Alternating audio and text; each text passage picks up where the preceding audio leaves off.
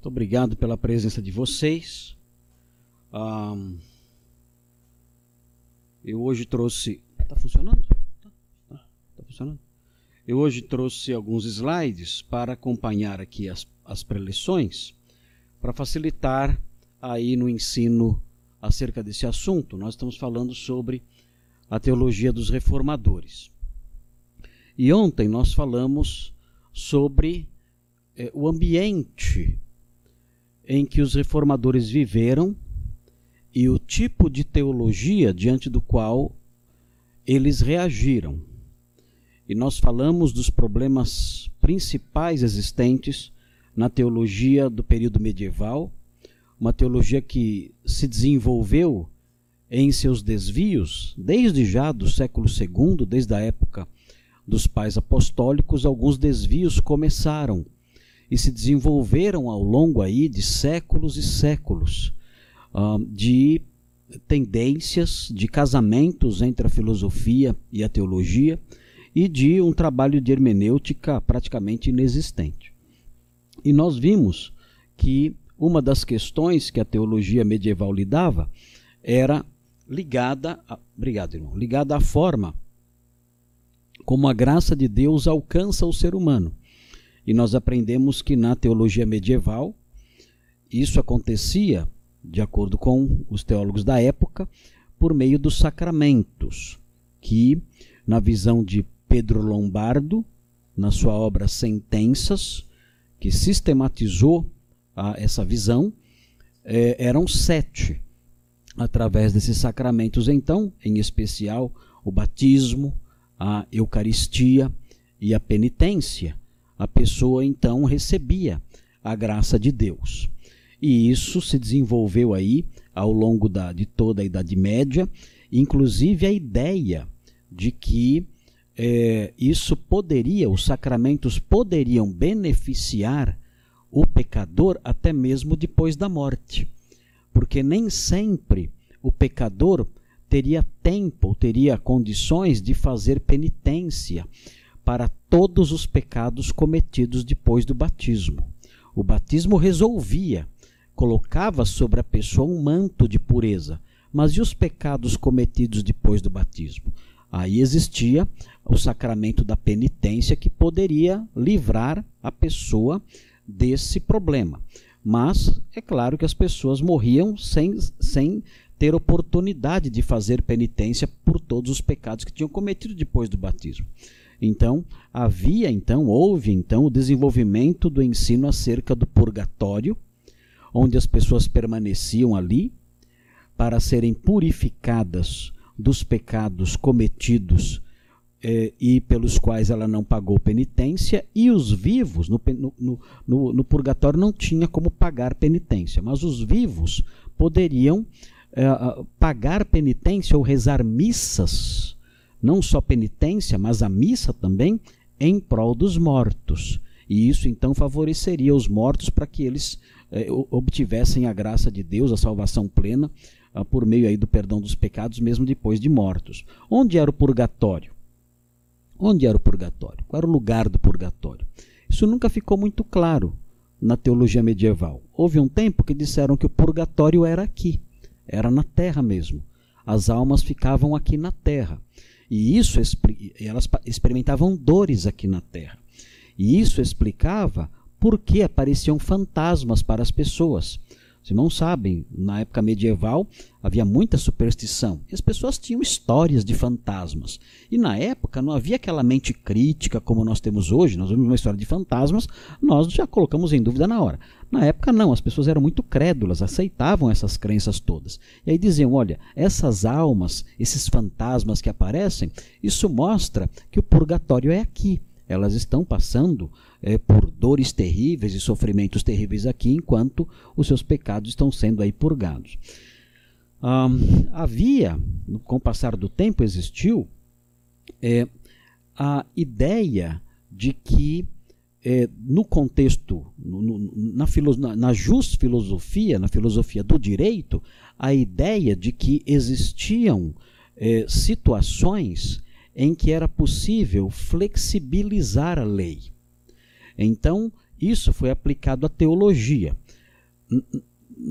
a ideia de flexibilização da lei seria chamada de indulgência. Indulgência seria uma forma de flexibilizar a lei não ser tão rígido assim. Aplicaram essa ideia de flexibilização da, da lei à, à teologia também, dizendo: olha, é possível flexibilizar a lei da uh, penitência. Como? Bem, é possível, em vez do castigo pelo crime, é possível aplicar uma multa em vez do castigo. Uma multa em dinheiro mesmo. A pessoa paga dinheiro ali. E aí isso livra da pena. Isso foi desenvolvido, né, é mais ou menos o que acontece no direito até moderno mesmo. Se você transgride a lei ao ultrapassar um sinal vermelho, você não vai preso. Você não sofre uma pena. Uh, existe aí uma flexibilização aí da coisa e diz, olha, você não vai ser preso, você não vai ser condenado à morte ou à cadeia ou à prisão, nada disso. Mas você vai pagar uma multa. Isso vai acontecer. É, um, é uma forma de abrandar um pouquinho a lei. A lei exige, a lei deveria exigir o quê? Uma punição severa. Mas em vez de punição, então nós vamos aplicar uma multa em vez de uma punição dessa natureza aí, como prisão ou morte. O mesmo foi feito com a teologia. Olha, a lei exige o pagamento de uma penitência mesmo, de um castigo mesmo, mas nós vamos aplicar aí o princípio da indulgência, o princípio jurídico da indulgência. É possível pagar em vez de sofrer a pena. E assim como você pode pagar por você, você pode pagar também pelos mortos. E aí então o comércio de indulgências tem aí a sua conexão com o sistema sacramental. O sistema sacramental exigia a penitência.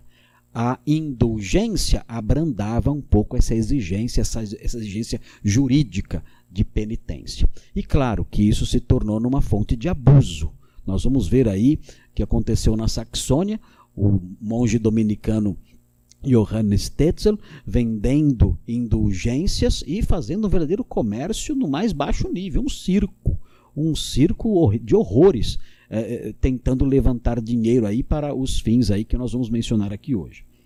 Então, é, essa era uma, uma, uma área com a qual os reformadores tiveram é, que lidar. Eles viveram, nasceram e viveram num contexto assim, é, marcado por essa teologia essa soteriologia sacramental que tinha essas implicações ligadas ao purgatório e ao comércio de indulgências. Falamos também que a teologia da época tinha sérias, sérios comprometimentos no campo da autoridade. Nós mencionamos isso aí. O Papa era autoridade, a tradição era autoridade.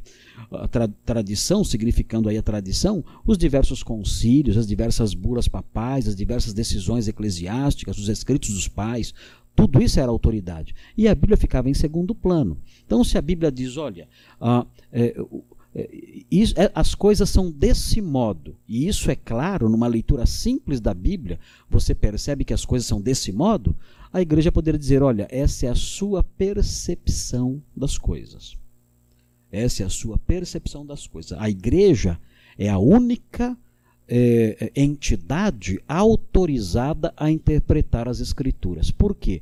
Porque as Escrituras são resultado da igreja. A igreja produziu as Escrituras. Logo, somente a igreja, a igreja oficial, pode interpretar as Escrituras. Você não tem autoridade para interpretar as Escrituras. Somente a igreja pode fazer isso. Então, no final das contas, a Escritura não era autoridade nenhuma. A Escritura acabava se ajustando àquilo que a igreja queria que ela se ajustasse.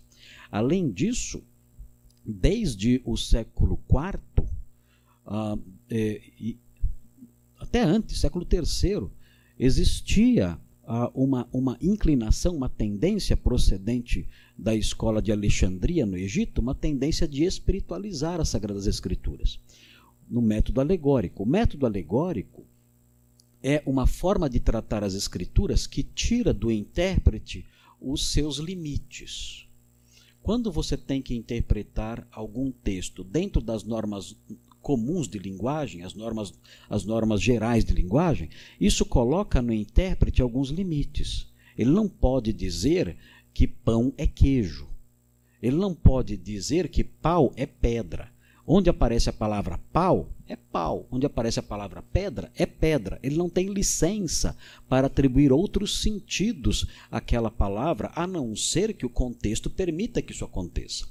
Ele tem que fazer uma leitura normal da Bíblia, levando em conta a intenção autoral. Mas quando você adota um método alegórico, então esse método tira a cerca do intérprete. E o intérprete ele pode atribuir o sentido que ele bem quiser à passagem. Ele diz: olha, onde diz aqui que é pau, na verdade isso aqui é pedra. Mas como está dizendo que isso é pedra, está dizendo que aqui é pau?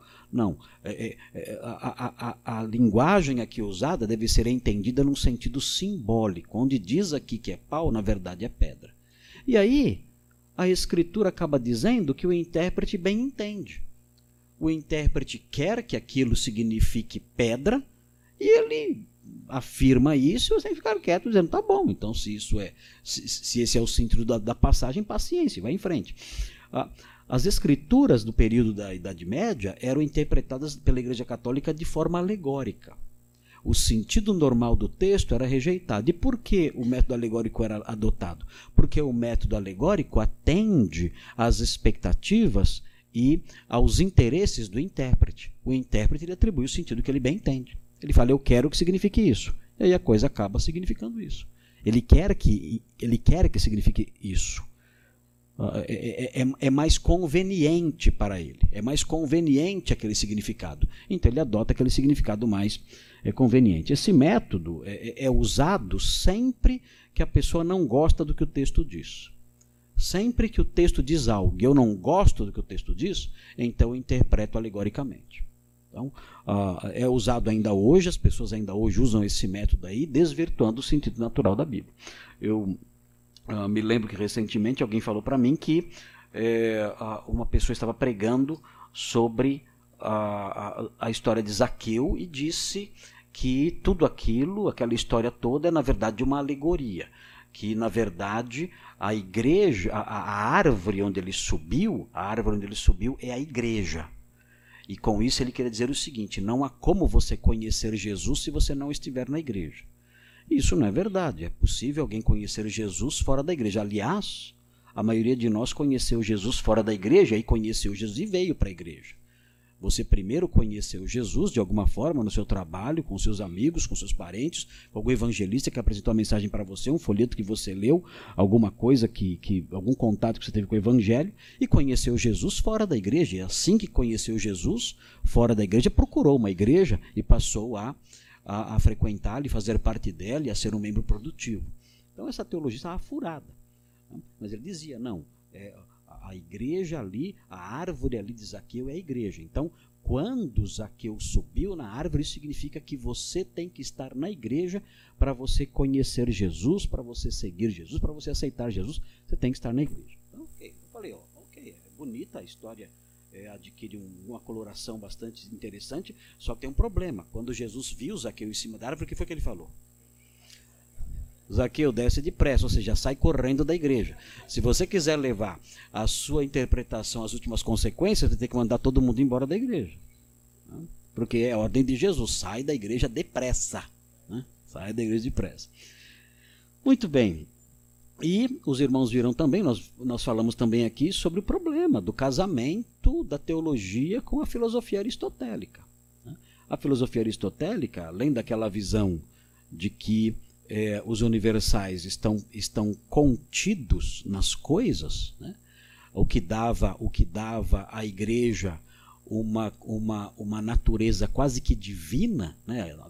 quase não, a igreja era o próprio reino de Deus, era o próprio é, céu aqui neste mundo, e o Papa era o próprio Cristo presente ali é, na terra a, a, isso também envolvia a doutrina transubstanciação, o corpo de Cristo está aqui nos elementos, a, os universais estão nas coisas. Além disso, a doutrina, a doutrina é, aristotélica e tomista, Tomás de Aquino era, era um grande admirador de Aristóteles, uh, eles também desenvolviam a teologia natural. A, a, a, teologia medieval era voltada para a teologia natural.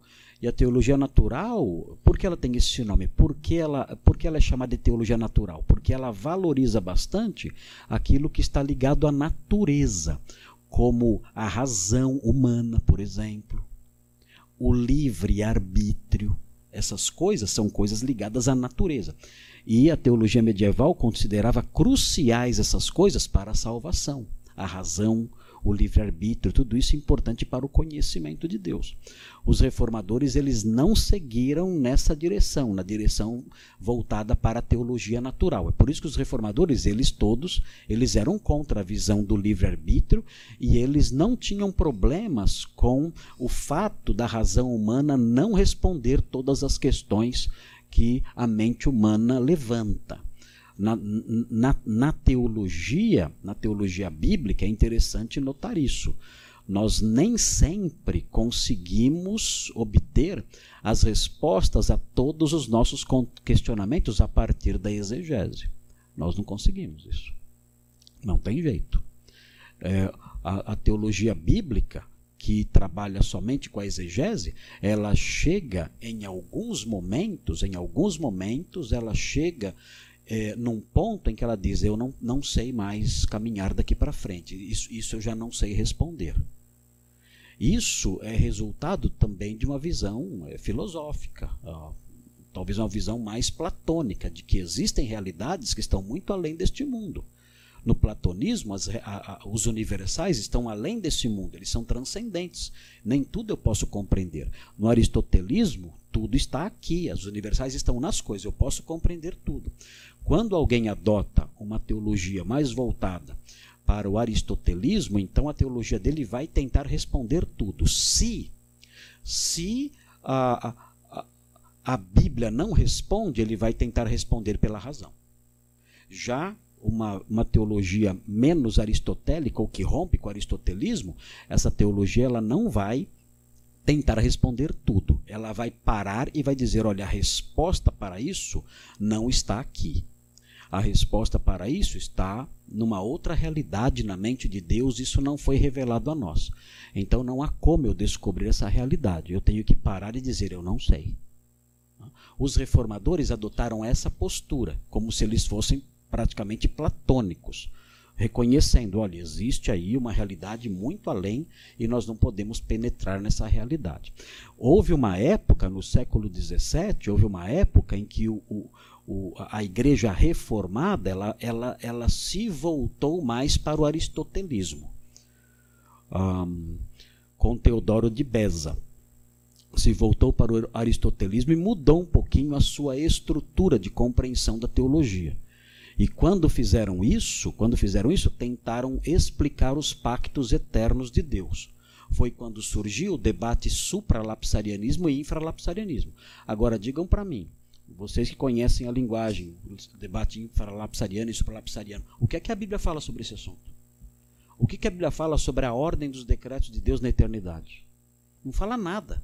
Então, como é que eu me meto nisso aí? É que aquela ideia, se eu sou um teólogo aristotélico, eu não posso dizer eu não sei. Eu tenho que usar a razão, a lógica e tentar descobrir aí a realidade a partir da lógica, já que a revelação nem sempre é, tem a resposta para mim. Esse debate infralapsarianismo e supralapsarianismo é o debate mais tolo que existe na história da igreja, da, da igreja cristã. Não existe debate mais infrutífero, bobo, sem sentido nenhum e ilógico. Mas, quando se adotou uma estrutura aristotélica para lidar com a teologia, quiseram penetrar nos, nos segredos de Deus.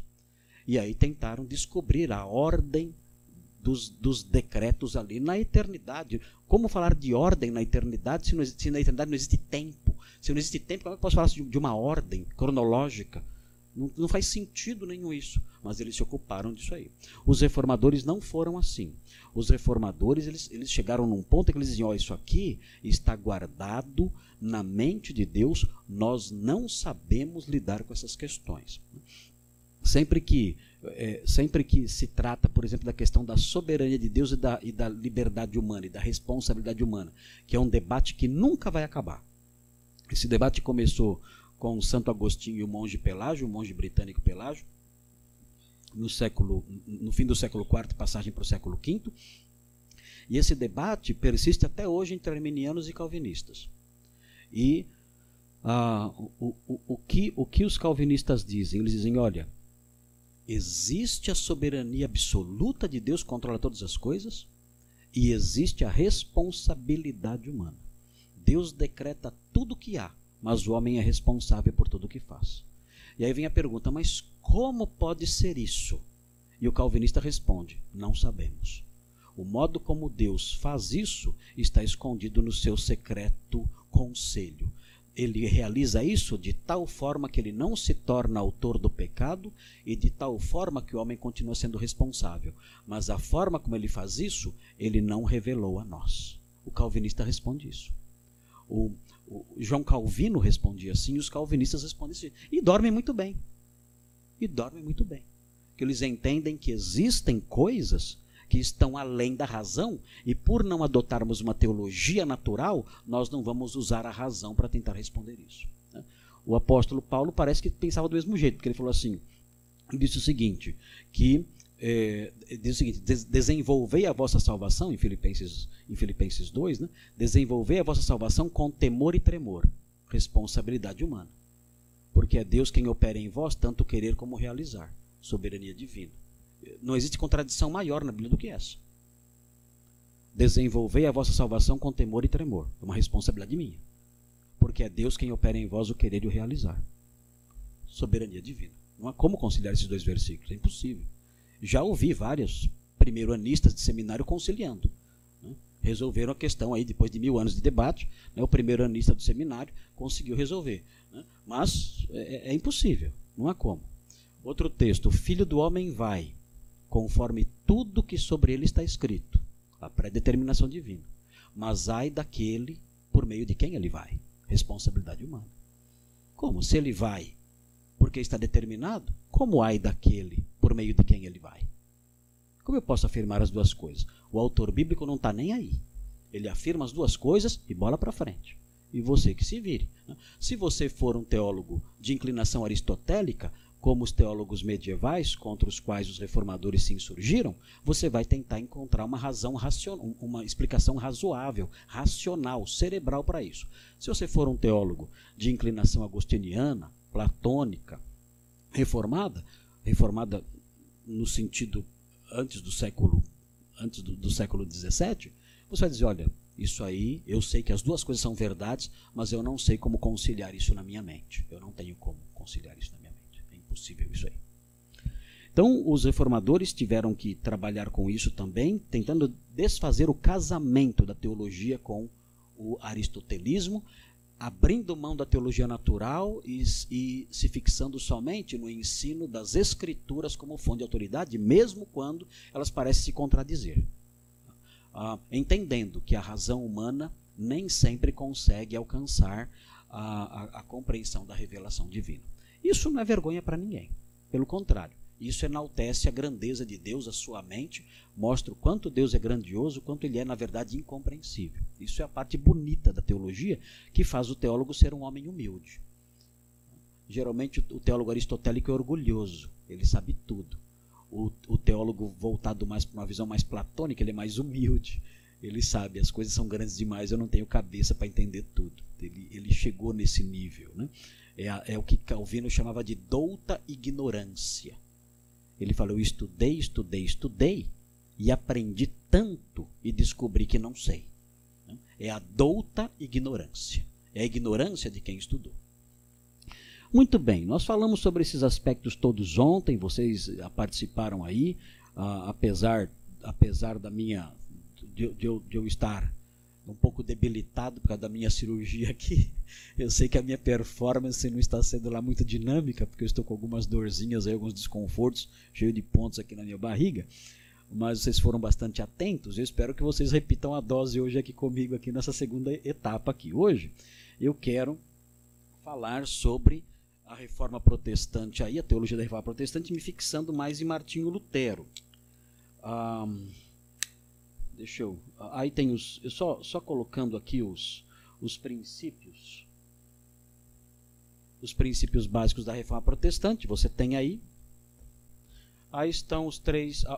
Alguns, não os três, mas alguns princípios básicos da reforma protestante, que nós já falamos ontem: o solo escritura, sola graça e sola fide, sacerdócio de todos os crentes. Isso aqui nós vemos nos escritos de Lutero já é, é isso já bem desenvolvido a partir dos seus escritos é, de 1520. Em 1520, Lutero escreveu três obras, e essas três obras serão mencionadas aqui daqui a pouquinho. Essas três obras abrangem a sua teologia, quase que a totalidade da sua teologia. As três obras que eu vou mencionar aqui quando eu for falar sobre a teologia dele. Que o tema dessas palestras é a teologia dos reformadores. Então, isso aqui, os princípios básicos aqui da reforma, sola escritura, sola gracia e sola fide, sacerdócio de todos os, os crentes. Isso aqui, Martinho Lutero, após, a, após a, a, fixação das 95 teses, em 31 de outubro, outubro de 1517, já logo, pouco tempo depois, dois, três anos depois, em 1520, ele produziu ah, algumas obras, alguns livros, não livros grandes, não livros extensos, eu vou mencionar os livros aqui, e nesses livros que ele, que ele escreveu, ele já deixa tudo isso aqui bastante claro. É como se fosse já no comecinho, no limiar da Reforma Protestante, vejam, 1520, estamos falando de 1520 aqui. É, é, é, como se ele já estivesse lançando já as bases, o alicerce de todo o pensamento da Reforma já nesse ano aí, ok? Eu só quero apontar para vocês algumas realidades ligadas à vida dele. Eu vou pedir para alguém cuidar disso aqui, eu não vou ficar com isso aqui na mão. Alguém cuida aí para mim, porque eu não, eu devo estar deser, deser, desenergizado. Tem que ser alguém com energia. Pra... É você, né? Esse botão aí.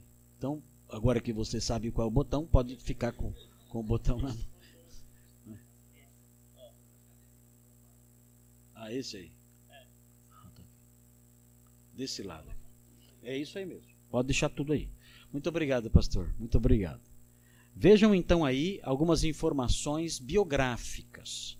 É muito ruim falar sobre a teologia dos reformadores no vácuo, né? Então, umas informações biográficas, porque essas informações biográficas elas vão conectar também, elas vão explicar também alguns aspectos da teologia de Martinho Lutero. É importante, vocês vão ver aí, logo no segundo item, algo relacionado aí à vida dele que ditou bastante da sua teologia. Então, veja, ele nasceu em Eisleben, na Alemanha, era filho de pais pobres e muito rigorosos. O pai dele era mineiro, não era mineiro de Minas Gerais, né? mas trabalhava nas minas. Né? Ah, e a mãe dele, uma senhora severa também, bastante eh, supersticiosa. O pai dele, quando o pai dele soube que ele queria ser monge, isso foi uma bomba em cima dele. Porque ele não aceitava de forma nenhuma essa ideia. Por quê? Porque a fama dos monges naqueles dias era a pior possível. Naqueles dias, se você vivesse numa dessas cidades europeias ali, ou especialmente eh, na Alemanha mesmo, que é um, um, um país na época bastante atrasado, se você vivesse naqueles dias, você teria medo de sair à noite. Porque se você saísse à noite, você poderia encontrar bandos de monges. Monges armados com bastões e você poderia ser espancado quase até a morte por esses monges. E eles roubariam você, eles fariam isso para assaltar você. O, os monges eram pessoas perigosas, eles eram imorais, eles eram glutões, beberrões. Era, é, é, era horrível o procedimento dos monges naqueles dias. E o pai de Martinho Lutero, sendo muito severo, queria tudo para o filho dele, menos que ele seguisse na carreira religiosa. Veja aí, no item 2. Ele recebeu a melhor educação possível. Como eu disse, o pai dele, como todo pai, né, era o melhor para o filho, queria que o filho dele fosse advogado. E Martinho Lutero realmente estudou direito ali. Um, ele estudou com os irmãos de vida comum e ingressou na Universidade de Erfurt para cursar direito. Esse primeiro item aí, ele estudou com os irmãos de vida comum. Quem são ou quem foram os irmãos de vida comum. É muito importante isso para entendermos a formação da teologia de Martinho Lutero. Os irmãos de vida comum foram uma comunidade que surgiu no final do século XIV, com um holandês chamado Gerhard Groote.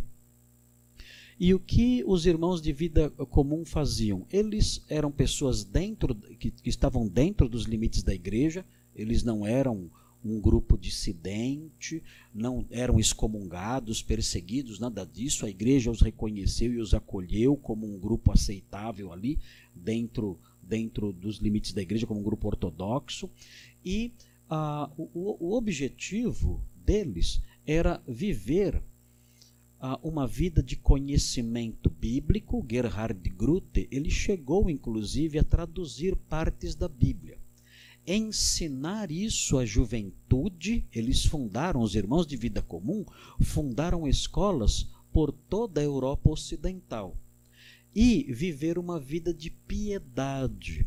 Os irmãos de vida comum fazem parte de um movimento maior que é chamado de devoção moderna. Se você procurar depois nas suas pesquisas por esse verbete, devoção moderna, você vai encontrar lá, associado a esse item, devoção moderna, você vai encontrar os irmãos de vida comum e o nome de Gerhard Grute. O que a devoção moderna propunha? Propunha um cristianismo simples, humilde, em que, em que os crentes desenvolvessem o seu papel, o seu papel é, de sacerdotes uns na, vi, na vida dos outros. Ele, eles, eles não levavam em conta essa questão da, da, da, igreja da igreja na sua hierarquia. Não, mas os irmãos mesmo ali vivendo o seu cristianismo de modo simples e piedoso. E dando bastante ênfase a uma vida cristã exemplar. A, a obra mais conhecida da devoção moderna se chama A Imitação de Cristo, de Tomás A. Kempis, ou Tomás de Kempis. A, a, a Imitação de Cristo. E é uma obra simples. Qual era, qual era o objetivo da, da, dessa obra e da devoção moderna como um todo? Era dar uma resposta é, ao intelectualismo frio do escolasticismo medieval, que, preocupado somente com a teologia e o seu casamento com a filosofia, tinha tornado o cristianismo algo muito árido. Você, ia, você, você lia ou ouvia os estudiosos cristãos e as pregações, era tudo muito árido e difícil de entender, se não impossível de entender. Na devoção moderna, e especialmente em obras como esta, a imitação de Cristo, de Tomás de Kempis, existe uma preocupação com a piedade mais do que com o intelectualismo. Então, a, a, a, a imitação de Cristo diz coisas como, por exemplo, eu prefiro, eu prefiro ah, conhecer a Trindade do que saber defini-la. Ele fala de que adianta você saber definir a Trindade e com os seus atos entristecê-la.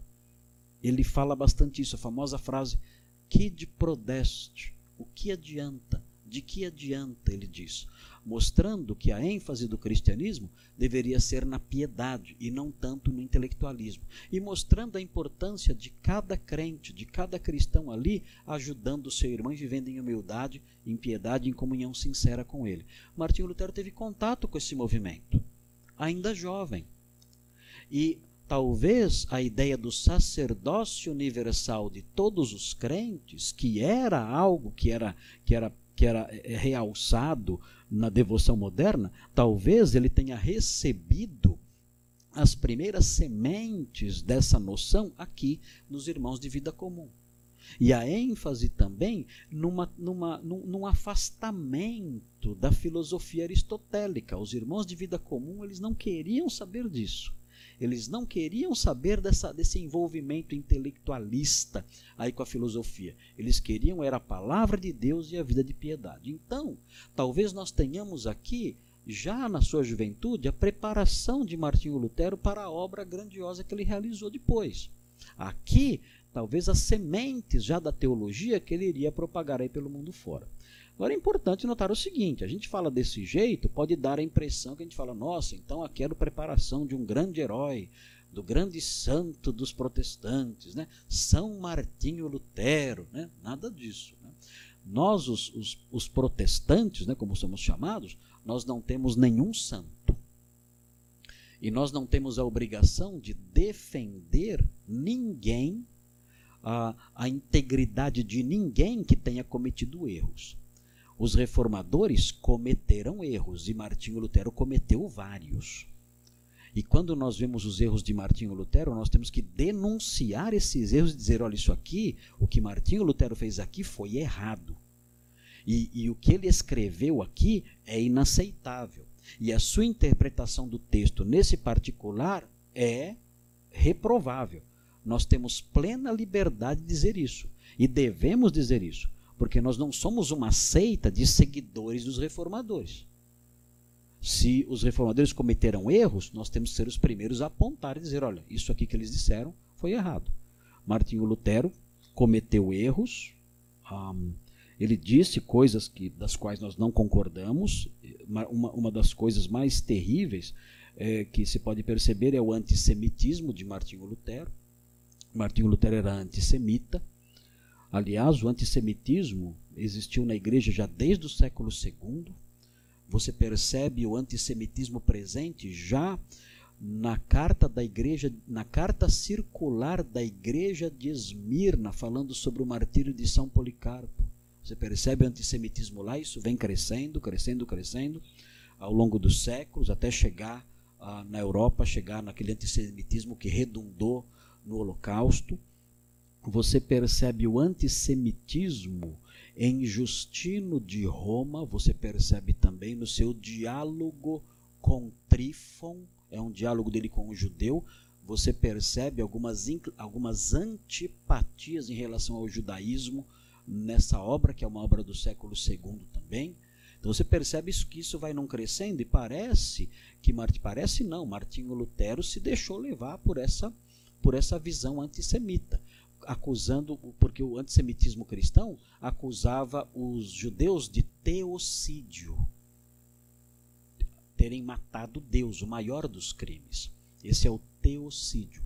Não era à toa que Adolf Hitler via em Martinho Lutero um dos maiores exemplos de, de alemão que tinha existido na história.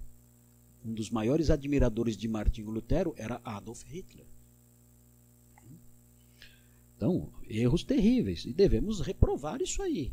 Mas devemos reconhecer também que Deus usou este homem para resgatar, para trazer de volta a teologia saudável no aspecto da soteriologia, soteriologia especialmente, e eclesiologia especialmente, trazer de volta é, para o domínio aí, para a reflexão da igreja. Muito bem, olha o que aconteceu com ele aí. Com medo de morrer numa tempestade, estava no meio de uma floresta e ocorreu uma tempestade muito terrível e ele viu que ele iria morrer, ele não ia sobreviver àquela terrível tempestade. Ele fez um juramento a Santa Ana, Santa Ana é mãe de, da Virgem Maria, Santa Ana, que se fosse socorrido entraria no mosteiro. E ele sobreviveu à tempestade, então o que ele fez? Com medo de ser punido, ele entrou para o mosteiro. Martinho Lutero, ele tinha um pavor terrível da ira de Deus. Sempre teve ele vivia com medo da ira de Deus, até por causa do contexto em que ele viveu, até por causa da teologia que reinava naqueles dias. Então ele tinha um pavor constante, é, não, não, não dormia direito, apavorado pensando na ira de Deus e dizendo: como eu vou poder um dia permanecer de pé diante dele? Como eu vou poder sobreviver diante desse Deus justo, eu que sou um pecador? Como eu vou poder eh, ser encontrado puro diante desse Deus tão terrível? Ele tinha a visão de um Deus extremamente severo, irado, e não havia absolutamente nada que se pudesse fazer para aplacar a sua ira. Isso acompanhava Martinho Lutero desde a sua juventude. Ele entrou para o mosteiro e continuou no mosteiro com esse pavor terrível. Ele entrou no mosteiro agostiniano de Erfurt em 1505, onde enfrentou diversas crises espirituais por causa dessa teologia que ele adotava, a teologia medieval, de um Deus severo que tinha que ser aplacado por meio das penitências, por meio dos sacramentos. Então Martinho Lutero, várias vezes, ele foi encontrado dentro da sua cela desmaiado, de tanto jejum muitas vezes desmaiava de tanto se autoflagelar lá com o seu, o seu, o seu chicote.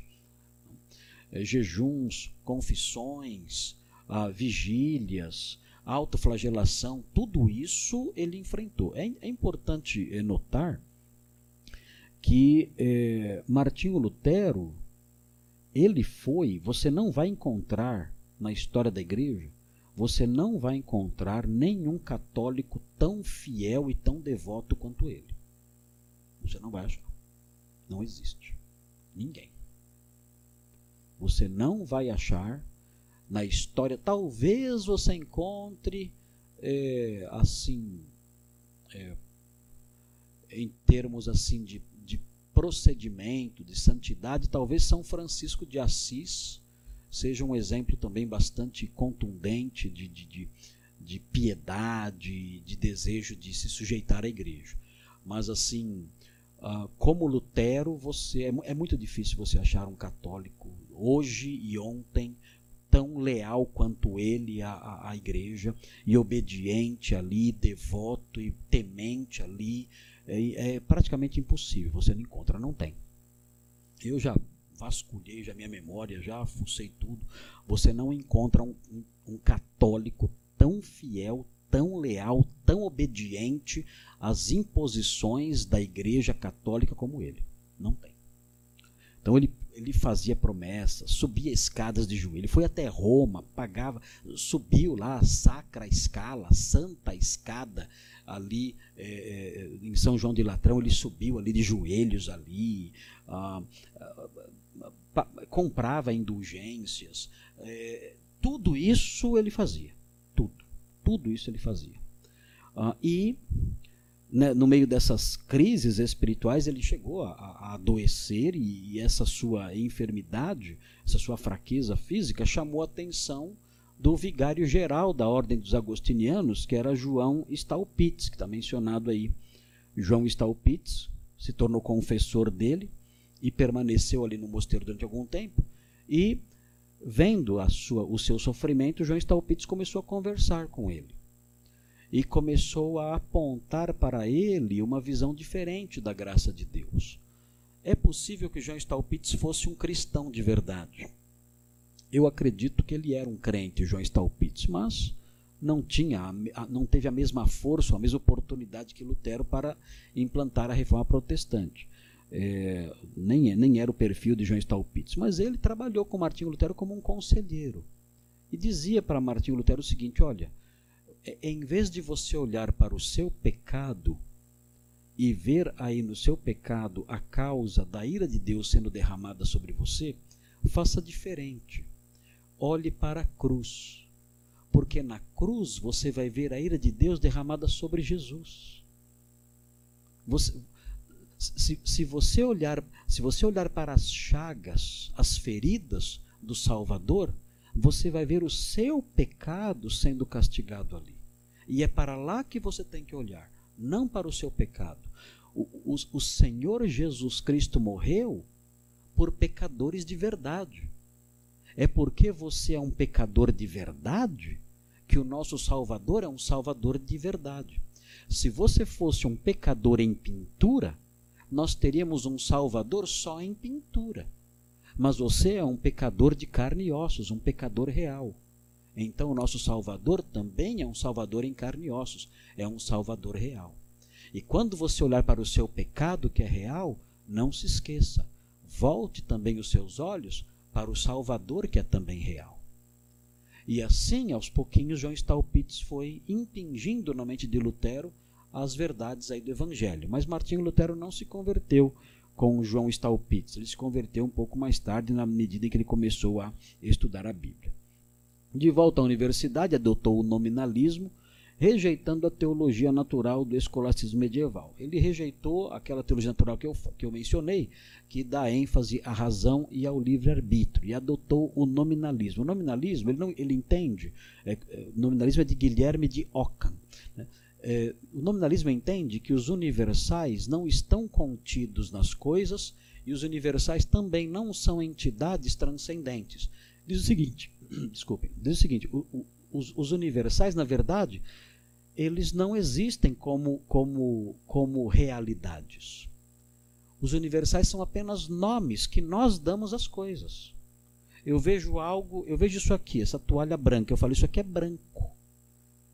Eu dou o nome a isso aqui a partir da minha observação. Não existe o conceito de brancura presente numa realidade transcendente, como diz Platão. Não existe isso. Não existe o conceito de brancura, uh, o, o, conceito em si, como uma realidade imanente presente aqui, uh, como seria o conceito de Aristóteles. Não. O conceito de brancura é um nome que eu dou a isso. Agora, precisa dizer, mas que diferença isso faz? A diferença que isso faz é que isso valoriza mais o indivíduo. O indivíduo passa a ter bastante importância. E numa teologia que valoriza bastante o indivíduo, aí entra, aí é dado espaço para o sacerdócio de cada crente. O indivíduo é importante. Outro fator, é dado espaço para a eleição individual e não a eleição de povos, mas a eleição individual, a, a eleição de, de José, Antônio, João, de indivíduos. O indivíduo passa a ter bastante importância. Então, o, uma filosofia nominalista, ela tende a valorizar mais a pessoa. E ele, ele abandonou, então, a teologia natural, aliás, teve raiva da teologia natural por resto da vida, sempre falou mal da teologia natural, e de Aristóteles por resto da vida, né, de, de, de, adotando aí o nominalismo. Na sequência, você vê, em 1511, visitou Roma a serviço de sua ordem e ficou decepcionado com o que ele viu ah, vendo ali o caos moral e religioso ali. Ele ficou impressionado com o luxo dos mosteiros, os frades comendo em pratos de prata, bebendo em taças de ouro, todos pesando mais de 200 quilos, e tanto comer o dia inteiro, só comia, comia, comia, comia, comia, bêbados ali. A imoralidade, a imoralidade reinando entre eles, prostitutas uh, saim, ele sa monges saindo com prostitutas, era algo terrível. Ele imaginou que Roma fosse uma cidade santa. Ele imaginou que ia chegar em, em, em Roma ia, ser, ia, ia, ter uma visão inspiradora. Afinal de contas, lembrem-se, né? Roma era o céu na terra, era a sede da Nova Jerusalém. Ah, os, os, o, o, o, conceito de, de, de, de reino celeste se concretizava ali. E quando ele chegou lá, a decepção foi total. Só miséria, só luxo, imoralidade, tudo que não prestava tinha lá. Exploração dos pobres, tudo isso ele viu ali. Ficou muito decepcionado. Na sequência, obteve doutorado em Wittenberg, onde passou a lecionar Salmos, Romanos, Gálatas e Hebreus. É a partir daqui, então, que ele começa a descobrir o Evangelho, começa a, a, começa a desenvolver uma teologia diferente. Então, Martinho Lutero, uh, nós temos que lembrar que a reforma protestante foi uma, um movimento que nasceu da, do estudo das Escrituras. O estudo das Escrituras fez com que a reforma surgisse. Uh, Martinho Lutero fez descobertas nas Escrituras enquanto professor. E isso fez com que a reforma eclodisse. Bem, na sequência aqui, deixa eu mostrar aqui. Os pais, os pais de Lutero estão aí. Hans e a Margarita. Hã? Meio feios aí, mas. Né? Fazer, fazer o que? Né? Não tem jeito. Tem coisa que coisa que nem a graça comum resolve. E aí você tem aí também gravuras, gravuras de Lutero. Aí está. Ah, gravuras aí de Lutero. Lutero era um, um homem. Eu falei sobre defeitos né, de Martinho Lutero e nós não temos que nos preocupar em fazer isso, como eu disse, nós não canonizamos ninguém. Né? Eu sou calvinista e falo mal de Calvino o tempo todo. O Calvino cometeu vários erros, falhas no seu caráter e falhas na sua teologia. Isso é, nós não, não somos seguidores como, como aceitas, né, que, que resolvem seguir alguém e, e atribuem canonicidade à pessoa. Esses homens foram usados por Deus, mas eram homens pecadores com várias falhas. Martinho Lutero, por exemplo, tinha um gênio terrível, um homem difícil de lidar. Ele era um homem impaciente, intransigente. Assim, ele não tinha uma linguagem muito elegante. Ele não tinha uma linguagem muito bonita. Ele falava umas palavrinhas feias, de vez em quando. Era meio humano, né? Meio, meio funk o negócio. É. Mas a, a, de uma origem rude, talvez por, por ser assim de uma origem rude, né? Claro, e as pessoas elas, claro que elas vão mudando, né?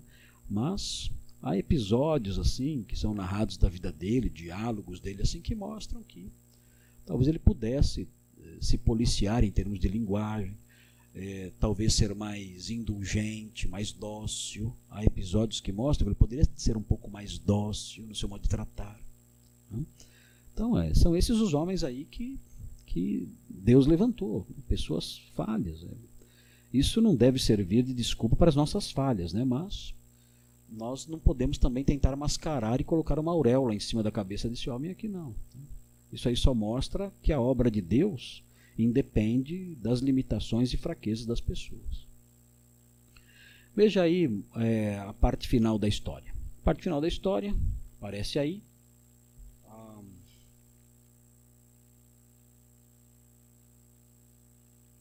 colocar, tudo, colocar tudo aqui.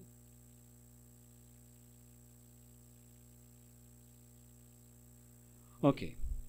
Até que horas vai aqui, pastor? Dez minutinhos? Então eu termino essa parte aqui, aí na segunda parte eu, a gente entra já na teologia eh, de Martinho Lutero, é, dito. Então, é, diz aí o, o, o, nosso slide aí mostra o seguinte: entre 1513 e 1518 passou a ter uma compreensão correta da justiça de Deus. Como assim? Como assim passou a ter uma compreensão correta da justiça de Deus? É, é, é, é nesse ponto que a teologia de Martinho Lutero começa a mudar. Porque na cabeça dele, quando ele lia a expressão justiça de Deus, ele entendia ira de Deus. A justiça de Deus para ele era algo terrível. Era a ira de Deus. Era isso que vinha na cabeça dele quando se dizia essa expressão. Ah, e, e, não, e não é, se você for pensar, não é uma coisa absurda e sem sentido. Eu uso a palavra justiça, nós usamos a palavra justiça nesse sentido também, não usamos?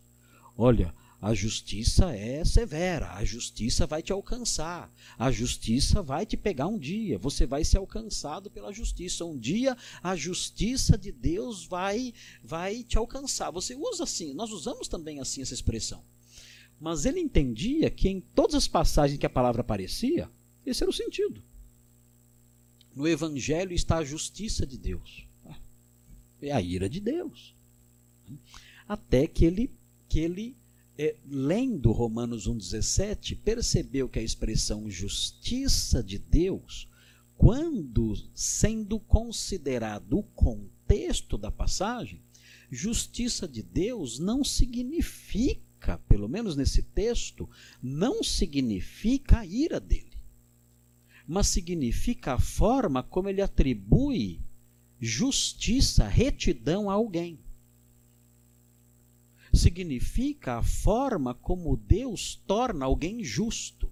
Como Deus torna alguém justo? Isso é revelado no Evangelho.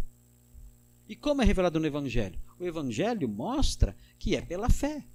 É por meio da fé que nós nos tornamos justos diante de Deus. Essa é a justiça de Deus. A justiça de Deus mediante a fé.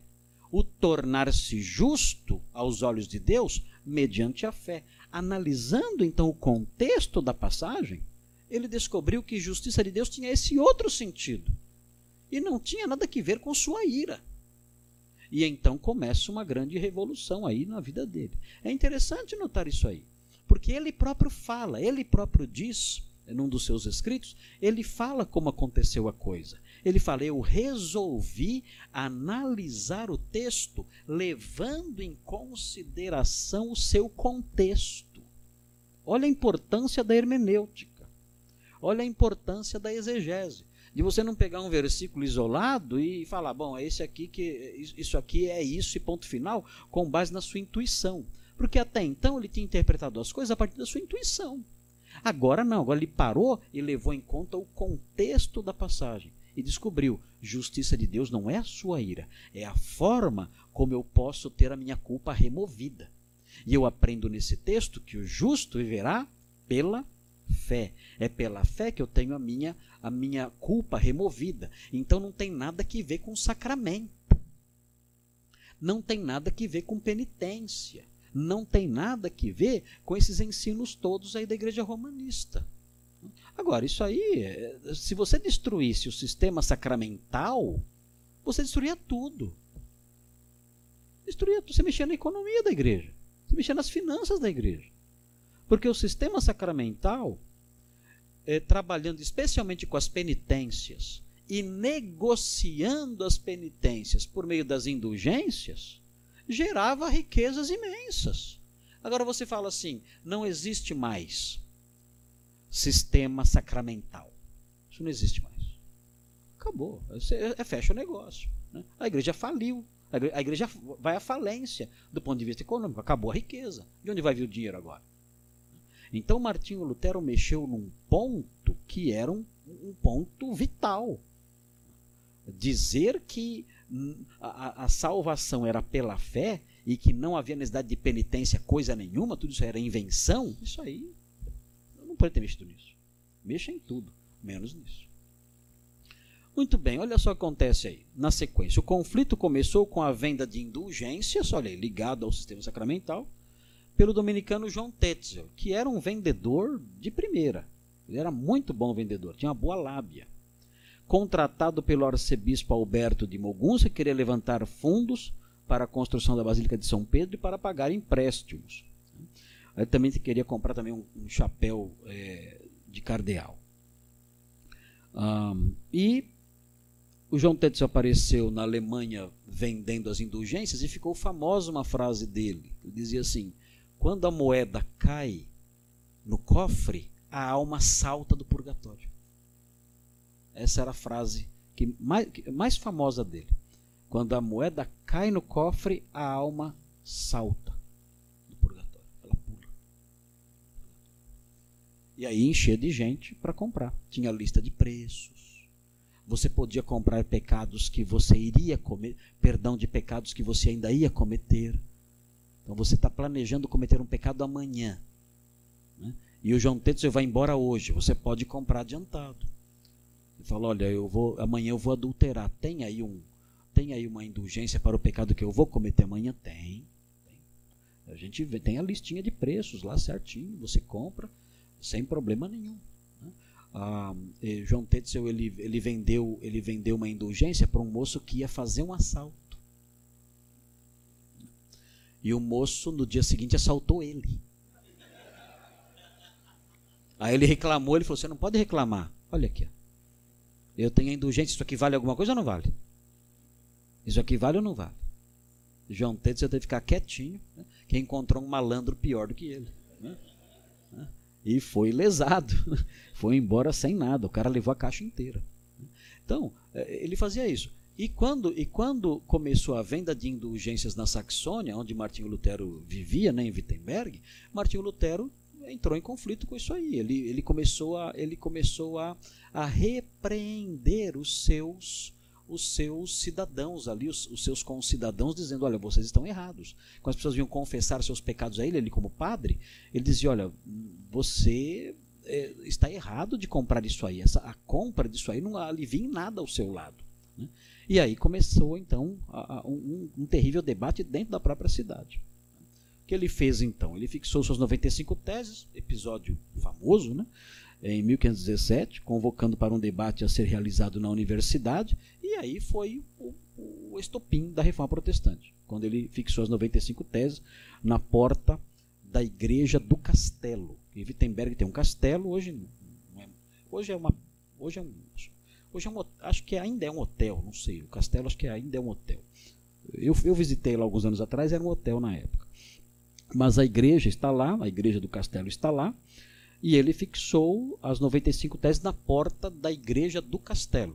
Tem outras igrejas em Wittenberg, mas ele fixou na porta da igreja do castelo, né, convocando ali eh, para o debate. E a partir de então debateu com vários representantes da igreja, que é, a história é longa, não dá para eu, eu contar, para eu falar de cada debate que ele, que ele eh, travou aí, uh, mas ele travou o debate com representantes importantes da Igreja Romana e foi excomungado em 1520 pelo Papa Leão X. Em 1520 escreveu A Liberdade do Cristão, O Cativeiro Babilônico da Igreja e Apelo à Nobreza Cristã da Nação Alemã. Essas três obras são as três obras que eu mencionei no princípio. Essas três obras têm aí a base de toda a sua teologia, conforme nós vamos ver no segundo período. É, você pode ler essas obras, estão em português, elas não são longas. Você encontra é, é, livros em português que têm essas obras integralmente. E você pode ler num dia só, porque não são obras muito compridas. O cativeiro babilônico da igreja, em que ele, ele se insurge especialmente contra essa ideia de, de que é, de, de, do sacrifício da missa, a, liberdade do cristão, o apelo à nobreza cristã da nação alemã, quando ele, onde ele defende o sacerdócio de todos os crentes, tudo isso, as bases todas dessa teologia que nós vamos ver hoje ainda, tudo isso nós vemos nesses escritos de 1520 que você pode ler com facilidade, ter acesso fácil aí, uh, são livros pequenos. Em 1521, compareceu diante de Carlos V na dieta de Worms, onde foi condenado como herege e banido. Ele sobreviveu a isso milagrosamente, porque 100 anos antes, pouco mais de 100 anos antes, em, em 1400 e 16, é, houve uma outra dieta na cidade de Constança, onde apareceu Jean Rus. E Jean Rus foi na dieta defender ideias praticamente idênticas às ideias de Lutero, e ele é, tinha um salvo-conduto, ele tinha a promessa de que ele poderia voltar para casa depois. Né? Jean Rus era, era, era da, da, da de, de Praga, da cidade de Praga, a antiga Tchecoslováquia. Eslováquia hoje, né? É isso. E ele é, foi condenado e não respeitaram o salvo-conduto. E ele foi queimado vivo em Constância em 1416. E Lutero aqui mais uma vez é chamado com um salvo-conduto. Mas todo mundo sabia que salvo-conduto para herege não se respeita. Não se respeita salvo-conduto dado para herege. Se ele fosse condenado como herege, o salvo-conduto não teria valor nenhum. E ele foi condenado como herege. E ele só não foi morto porque ele foi raptado. Ele, mas ele foi raptado por amigos. Alguns cavaleiros, é, contratados pelo eleitor da Saxônia, Frederico Sábio, o sequestraram e o levaram para o castelo de Wartburgo, onde ele ficou ali escondido. Deixou a barba crescer e ficou ali isolado. O castelo de Wartburgo fica no alto de uma montanha e essa montanha ela é é totalmente tomada por, por uma floresta. Então é um lugar inexpugnável, é longe e praticamente inacessível. E ele é um castelo pequeno. Né? Ficou lá, ficou é, preso ali, trabalhando ali. Ali ele começou a trabalhar na tradução do Novo Testamento para o alemão. Depois é, ele voltou para Wittenberg porque apareceram alguns profetas pentecostais, já tinha na época já. Apareceram alguns profetas pentecostais em Wittenberg os profetas de Zwickau. Ele então deixou Wartburgo e foi até Wittenberg para expulsar esses profetas de lá. Né? E aí é, deu sequência ali ao seu trabalho já com maior liberdade. Mas a gente vai falar um pouco mais sobre o seu trabalho teológico no próximo é, período aí. Pastor, passei dos 10 minutos.